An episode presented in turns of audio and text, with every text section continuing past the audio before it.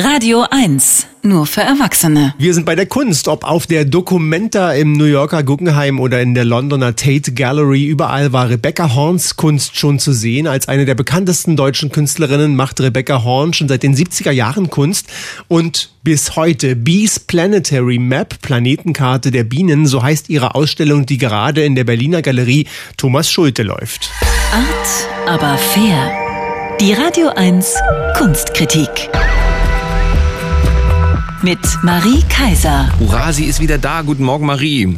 Guten Morgen, ihr beiden. Hallo, Schön Marie. euch zu hören. Guten Morgen. Planetenkarte der Bienen. Was ist für ein Titel ist das denn? Fliegen da echte Bienen durch die Galerie? Nee, ich muss dich enttäuschen, Marco. Aber trotzdem summt es und brummt es. Ich fühle mich wie in einem Bienenstock. Aber die Geräusche kommen nur aus dem Lautsprecher. Für diese Installation Bees Planetary Map lässt die Künstlerin so 15 Strohkörbe. Ich schätze mal, jeder Strohkorb ein Planet, so von der Decke baumeln. Da ist ein kleines Loch drin, durch das theoretisch Bienen reinfliegen könnten. Am Boden unter jedem Korb liegt so ein kleiner runder Spiegel und wirft runde Lichtkreise in den Raum. Und ich stelle mir trotzdem sofort vor, wie sich in diesen Körben Bienenstöcke verstecken, in denen die Bienen da emsig die Waben füllen. Ja, aber die Bienen sind ausgeflogen und bevor es hier überhaupt zu possierlich wird, rumst es einmal laut in der Galerie. Da fällt ein Stein von der Decke.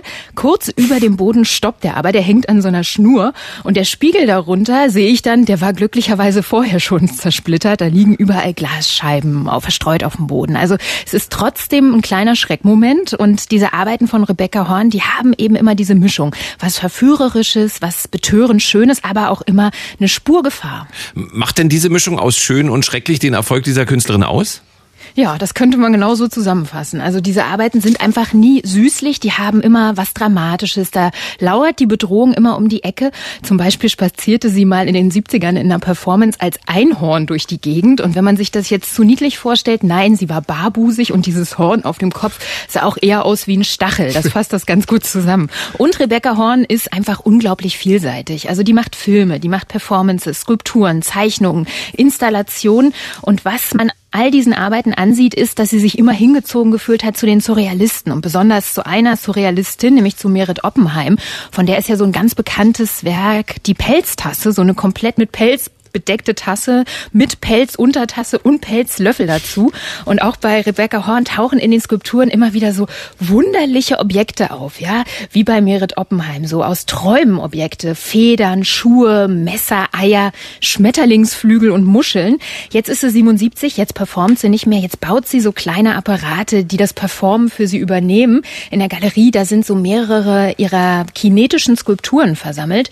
Das sind so Skulpturen, an die kleine Motoren angeschlossen sind. Und wenn ich da mich annähere, dann fangen die an, sich zu bewegen. Zum Beispiel zwei braun-weiße Budapester Schuhe, die zeigen mit den Sohlen zur Decke und treten dann da einfach sinnlos in der Luft rum. Dann gibt's eine Arbeit, bei der zwei Muscheln einander umkreisen und einander zu küssen scheinen mit dem schönen Titel Im Inneren des Muschelgehäuses gefangen. Und überhaupt fällt auf, die Namen der Kunstwerke, die sind bei Rebecca Horn immer sehr poetisch. Sowas wie Schildkröten, Seufzerbaum, die drei Grazien im Tanz oder Turm der Namenlosen. Was ist das für ein Turm? Na, das ist eigentlich kein richtiger Turm. Also das sind so kreuz und quer ineinander verkeilte Obstbaumleitern. Die türmen sich auf bis zur Decke des wirklich sehr hohen Raums der Galerie hinauf. Sieht ein bisschen aus, als hätte jemand verzweifelt versucht, irgendwie in den Himmel raufzuklettern.